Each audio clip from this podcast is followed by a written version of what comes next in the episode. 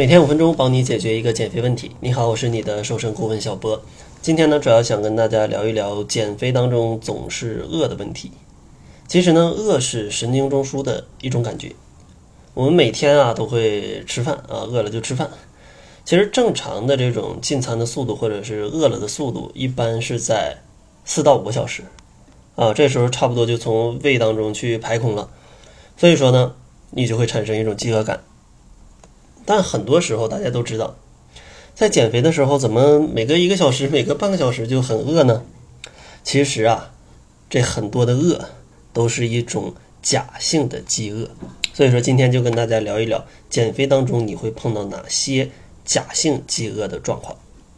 首先，第一种假性饥饿的状况呢，就是把渴误以为了饿，因为大脑有的时候真的会把渴当做饿，明明传递来的信息是需要喝水。但是呢，饮水机好像离你很远，但是零食呢好像就在你的眼前。这时候呢，你的大脑就会调皮的让你认为你需要的是食物，而不是水。这样的话，你就会觉得好像很饿，但其实呢，你只是渴了而已。所以说，想要避免这种假饿，一定要在减肥的过程当中补充充足的饮水量。第二种假饿呢，就是把困误以为是饿。其实，在持续睡眠时间较短的情况下，大脑就会把困当成饿，因为大脑觉得，呃，你好像非常的疲惫，非常的疲惫呢，那可能就需要给你补充一点能量。所以说，有的时候在熬夜的时候，大家总发现，总是想吃点东西啊，想吃点东西。当然呢，在你睡眠非常缺乏的时候，你就会有这种饥饿感。所以说，建议大家呀。减肥的过程当中，一定要保持每天七到八小时的睡眠，不要让自己太过于疲劳，要不然你的大脑就会把饿跟累啊去进行一种混淆。第三种假性饥饿呢，就是会把馋当成饿。有的时候大家就会发现啊，其实不是很饿，但是看到一些甜食就会发现，哎，怎么好像不是很饱啊？可以吃一点啊，感觉这个今天的命都是这个奶茶给的，对吧？其实这个就是因为这种甜食，你一看到它啊，你的大脑就会去幻想了，幻想你的这种血糖快速飙升的那种非常爽的感觉啊，让你充满能量。所以说这个时候大脑可能就很调皮的会告诉你，你可能需要眼前这块蛋糕或者说这杯奶茶。但是这种血糖的剧烈波动也会带来一些副作用，就是它来得快，去的也快。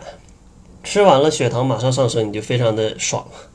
但是，一会儿呢，把这个血糖降下来之后，你就会觉得又有点昏昏欲睡。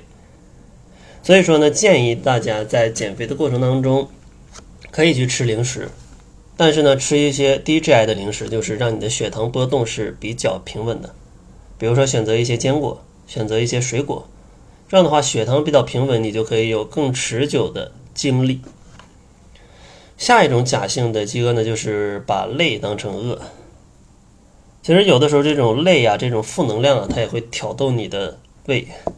心情不好、压力大，就会疯狂的进食。相信大家都有这种状况啊。主要是这些不良的情绪，它容易导致你出现一些食欲的异常啊，出现这种假性的饥饿。所以说，当你心情非常不好的时候，哪怕你不饿，也会觉得。想要通过吃去发泄一下，所以说，如果真的压力很大，建议通过一些音乐、散步、瑜伽、冥想，让你的心情变得开心起来，或者说看一看电影都是可以的。最后一种假饿呢，就是无聊带来的饿，比如说周末一个人好无聊，工作一周太疲惫，只想宅在家里，这个时候就会想要囤积一大堆的食物，边看剧呃边吃起来。